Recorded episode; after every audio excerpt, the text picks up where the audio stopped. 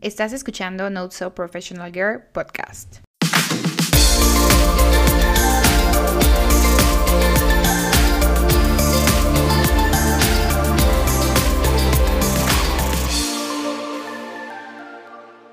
Hola, ¿cómo están? Bienvenidos otra vez a Not So Professional Girl. Este es el episodio 15 y es la continuación del episodio de ser becaria. De la parte número 1 fue el episodio 14 y este sería la parte número 2.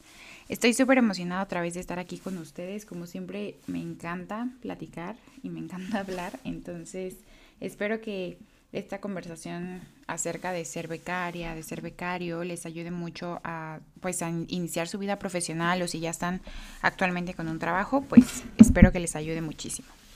Y bueno, hablando un poquito de lo que habíamos dicho, el siguiente paso, el siguiente punto que había yo anotado aquí es qué puedo aplicar en mi carrera universidad. Entonces, una vez que ya estás trabajando, creo que es muy importante saber qué cosas se pueden reaplicar o puedes seguir aprendiendo durante tu carrera.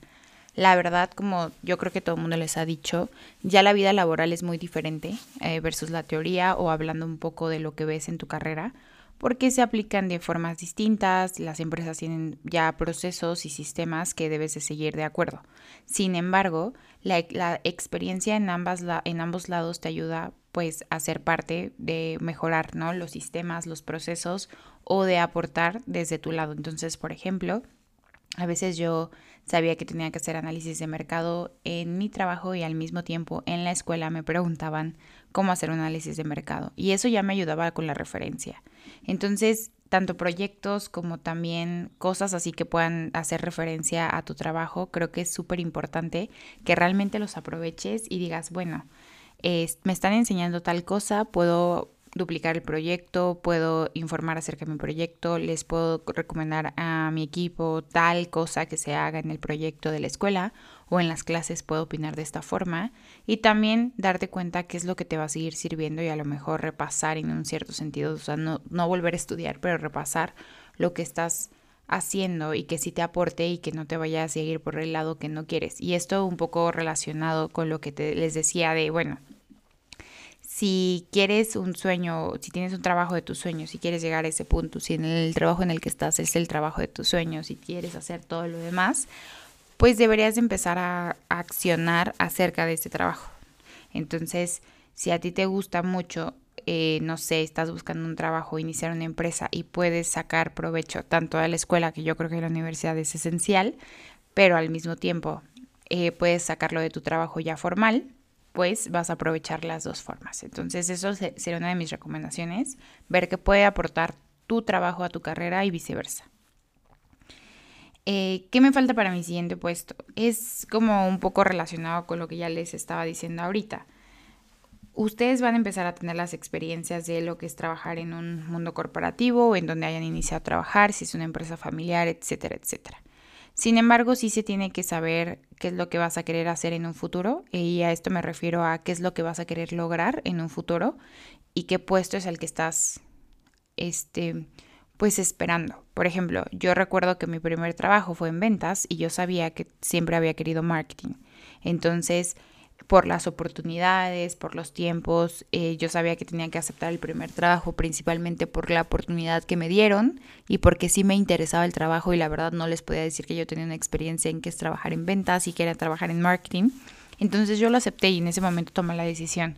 Una vez estando ahí eh, un poco más de ocho meses, yo me di cuenta que yo sí quería marketing y que ventas pues no es que me desagradara, no, pero yo quería un enfoque más a marketing y me tenía que empezar a mover. Entonces empecé a ver qué eran las cosas que tenía que estar aprendiendo para moverme o incluso empezar a tomar la decisión de buscar un nuevo trabajo más relacionado con eso y eso me dio el tiempo de decir, bueno, ¿qué me falta? ¿Qué necesito? Y la verdad, siento que sí me preparé lo suficientemente con algunas bases que pude aprovechar en el equipo de ventas para que cuando me entrevistaran en el equipo de marketing supiera, ¿no? Incluso de, la misma empresa en la que estaba, empecé a buscar cuáles eran las vacantes que había, cómo yo podía hablar sobre esas vacantes, qué cosas podríamos platicar, eh, qué podría yo aprender. Hablaba con las personas que estaban en ese piso para yo entender más o menos qué era lo que hacían y también empezar a ver si sí me gustaba, ¿no? Porque todo era como les decía, todo era una suposición relativamente porque yo no había trabajado al 100% en lo que es marketing o en lo que yo imaginaba que era marketing y tampoco en lo de ventas cuando inicié mi primer trabajo. Entonces la idea es irte dando cuenta de cómo van funcionando las cosas y poder decir, bueno, qué cosas yo quiero lograr en mi siguiente trabajo o qué puesto voy a querer en mi siguiente trabajo y eso me va a ayudar a decir, ah, perfecto, entonces, ¿saben qué? La verdad, a mí me conviene que, no sé, tenga que meterme a un curso dentro de este trabajo, me tenga que cambiar de área, tenga que tomar otras responsabilidades para yo poder llegar en, al trabajo de mis sueños o al trabajo siguiente que quiera hacer ya más preparado y ya más dispuesta a decir, bueno, ya tengo todo esto lo necesario y puedo justificar el por qué debo de estar en este sueño, ¿no? Yo creo que todo es posible, sin embargo, sí debe de haber una preparación previa, porque al final, como les decía, al tener poca experiencia, es un poco complicado el empezar a ver a lograr el trabajo desde un inicio. No es que sea difícil o lo imposible, pero sí, si no tienes las experiencias, la mayor parte de las personas en las que he hablado actualmente de mi generación me han contado que su trabajo pues al principio no era no era no es que no era lo que esperaban, es que no era lo que ellos querían y se movieron después. Entonces, al ser es normal, tampoco es frustración y también yo creo que ha de ser padrísimo si entras al trabajo y es tu trabajo ideal.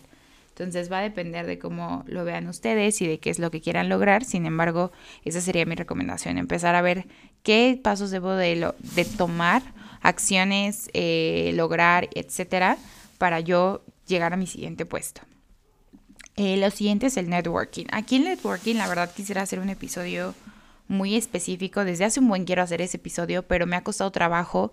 He estado haciendo research, he estado pensándolo cómo lo quiero bajar, porque yo la verdad no me había dado cuenta o no sabía previamente a mi, a mi, a mi trabajo actual y a mi trabajo, a los trabajos que he tenido, que el networking es muy, muy importante en las empresas, sobre todo en el mundo corporativo, que es donde yo he estado, pero también supongo y yo creo y por lo que he visto también en las empresas que no es mundo corporativo, es muy importante, tiene un peso súper grande y la verdad Creo que luego no se habla y es un tema muy complejo por muchas situaciones, en cuestiones de cómo te debes de comportar, cómo puedes hacer más networking, etcétera, etcétera. Pero aquí mi recomendación, específicamente lo que yo he vivido, es que si necesitas una red de apoyo en el trabajo y una red de apoyo es, bueno, qué te puede aportar las otras personas que tú también les puedas aportar y les puedas apoyar y, y sea en conjunto. La verdad en el trabajo luego llega a ser complicado todas las relaciones porque justamente no es necesario que todos sean amigos. Sin embargo, yo creo que si tú estás formada de un equipo o estás formada, eres, formas parte de algún equipo que sea grande, que tengas que depender de muchas personas para la toma de decisiones, es súper importante que empieces como a empezar a ver quién es la persona que tiene el poder, quién es la persona que te va a ayudar a, a, que se actualicen las cosas más rápido, a que te apruebe, a que te libere, a que tomes las decisiones correctas, incluso pues dentro de tu mismo equipo, ¿no? Si le reportas a alguien y después arriba de alguien hay otro alguien y ese alguien se ve que también tiene un peso muy grande dentro de las decisiones que pueden afectarte a ti, pues empiezas a ver en qué conexiones. También el, yo he visto que apoya mucho, por ejemplo, si sale un proyecto y tienes el contacto de tal persona para pues realzar y sí enfocarnos en qué en cómo podemos este ser parte de ese evento, etcétera, etcétera.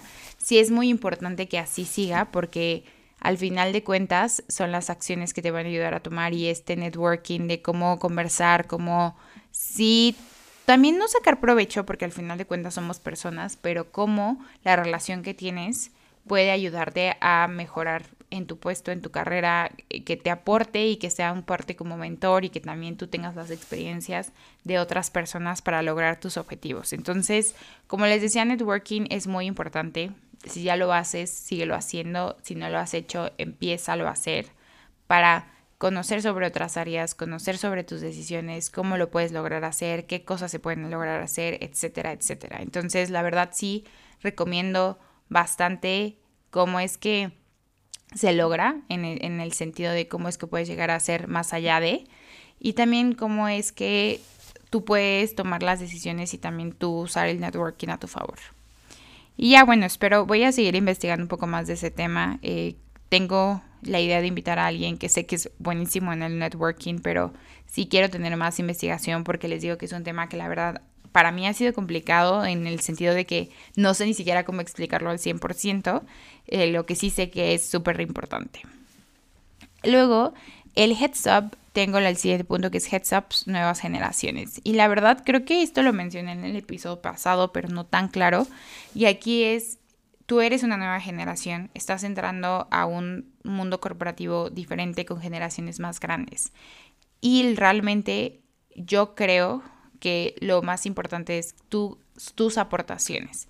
A veces en mi cuestión, yo la verdad no, no me considero una persona tímida, pero soy una persona que es de, mucho de muchos procesos, sistemas y control y jerarquía. Entonces, cuando yo entré, se me hacía muy complicado yo poder hablar con la directora de marketing, por ejemplo, porque yo decía, híjole, está muy por arriba de mis niveles y yo tengo que hablarlo con mi jefa directa y si yo tenía una idea o en las juntas me costaba decir porque yo sentía que era mi momento de absorber y no opinar tanto. Y no, la realmente tú eres una nueva generación tú tienes aportes distintos, eh, eres, eres nueva o nuevo en muchos sentidos, en cómo funcionan las cosas, en cómo se hacen. Entonces creo que cuando das heads up en muchos sentidos, o sea, desde el hablar de esto no está bien lo que se está haciendo, falta esto, falta lo otro, sí llega a aportar mucho a la comunidad y a lo que es la parte de tu equipo, porque al final de cuentas estás viendo desde otra perspectiva que probablemente ellos no estén viendo o ya estén como tan centrados en lo que se está haciendo. Entonces, si tienes alguna idea, si tienes una aportación en las juntas, sobre todo, sí aporta. Trata de aportar a tu manera, a tu estilo, de acuerdo a tu personalidad, pero sí trata de ser parte de eso para que tú vayas empezando a ver cómo funcionan las cosas. Yo creo que cuando estás en esa edad, y creo que todavía más arriba, no importa si hay un comentario que sea negativo también, es un poquito de saber no tomarse las cosas personal y si algo no funciona o si algo no queda como comentario, seguir adelante. Al final de cuentas creo que las cosas son así, funcionan así y no hay necesidad de pues de buscar el más allá o de decir, bueno, no me está funcionando tal cosa, no pasa nada. A final de cuentas, creo que sí lo puedes llegar a lograr hacer, pero sí es que tú tengas una aportación y tengas, puedas levantar la mano y decir, mira, está sucediendo esto, yo creo, de acuerdo a lo que he visto y como yo vivo actualmente, podemos hacer esto, se me ocurre lo siguiente. Entonces sí, trata de aportar. No se necesitan ser cosas súper complicadas, simplemente tiene que ser real y tiene que ser pues de acuerdo a lo que se pueda decir o hablar dentro de tu carrera y dentro obviamente de tu trabajo. La parte 5 y última de este episodio es ser parte de las actividades de la empresa. Entonces aquí creo que es muy importante que cuando te invitan a ser parte de la empresa o del puesto que tienes, aunque sea de becario, es muy relevante que empieces a ser parte de las actividades y esto va a ayudar un poco en networking. Hay muchas actividades, puede haber actividades que es de voluntariado, actividades que sean de conferencias, actividades de que sean cursos, actividades, etcétera, etcétera. Realmente siempre hay actividades en las empresas, pequeñas, grandes, las que sean, y para muchos intereses, obviamente no tienes que estar en todas las actividades de la empresa porque justo es complicado y es difícil. Sin embargo, creo que cuando eres parte de estas actividades tú te puedes relacionar con otras áreas y ahí empieza el networking y también te puedes dar cuenta de lo que más te gusta y de lo que puedas aportar. También igual si se te ocurre que tú ya eres parte de un curso o algo así, levanta la mano y di si te lo pueden pues pagar o si te pueden aportar una parte o si puedes ser sponsor de, de ese curso, etcétera, etcétera, si puedes dar pláticas, si te pueden venir a dar pláticas porque al final ellos, para lo que sea de retribución de tu carrera, en, conjunto siempre va a funcionar. Hay actividades como de recursos humanos que siempre hacen los fines de semana o hacen entre semana, que son cursos. Yo he tomado cursos de seguridad, he tomado cursos pues de muchas cosas, hasta incluso como de burnout, de cómo mejorar la postura cuando estás en home office, etcétera, etcétera. Y esas actividades, aunque sean pequeñas, también te ayudan a tu parte personal a la parte de tomar decisiones y te, llega, te llevan al más allá.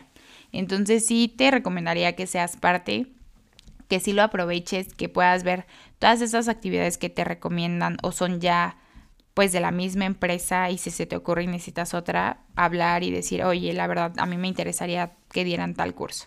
Entonces yo creo que sí es muy importante y relevante que formes parte y que te vayas adecuando a cómo es la cultura de la empresa. Y en fin, yo creo que estas son cinco adicionales a las que ya les había platicado, que son un poco distintas, como les había dicho, versus al tener un paso de cómo hacer tu CV, cómo presentar tu CV, cómo presentarte en el trabajo, etc. Eh, espero que les ayude. A mí esto fue con la experiencia. Yo creo que unos lo saben y lo hacen automáticamente, otros lo aprendemos en el camino. Otras cosas a mí igualmente se me hicieron muy fáciles y otras sí las tuve que aprender y me di cuenta conforme tuve experiencias en la vida profesional. Entonces, la verdad, yo les recomendaría eh, disfrutar, como les decía, tomar en consideración estos 10 puntos que les di ya con el, con el episodio pasado y este y poder aplicarlas a su manera, a su personalidad, a cómo está su trabajo hoy en día, a lo que quieren lograr en un futuro. Y lo que, como les he dicho, yo lo que quiero es que este podcast sirva para que le tomen las, las mejores decisiones y puedan basarse en experiencias de otros, incluso la mía, para tomar lo que sea lo mejor y lo mejor para ustedes y lo mejor para todos los demás. Entonces, bueno, espero que les haya gustado este episodio. Los veo el próximo miércoles y les mando un fuerte abrazo. Bye.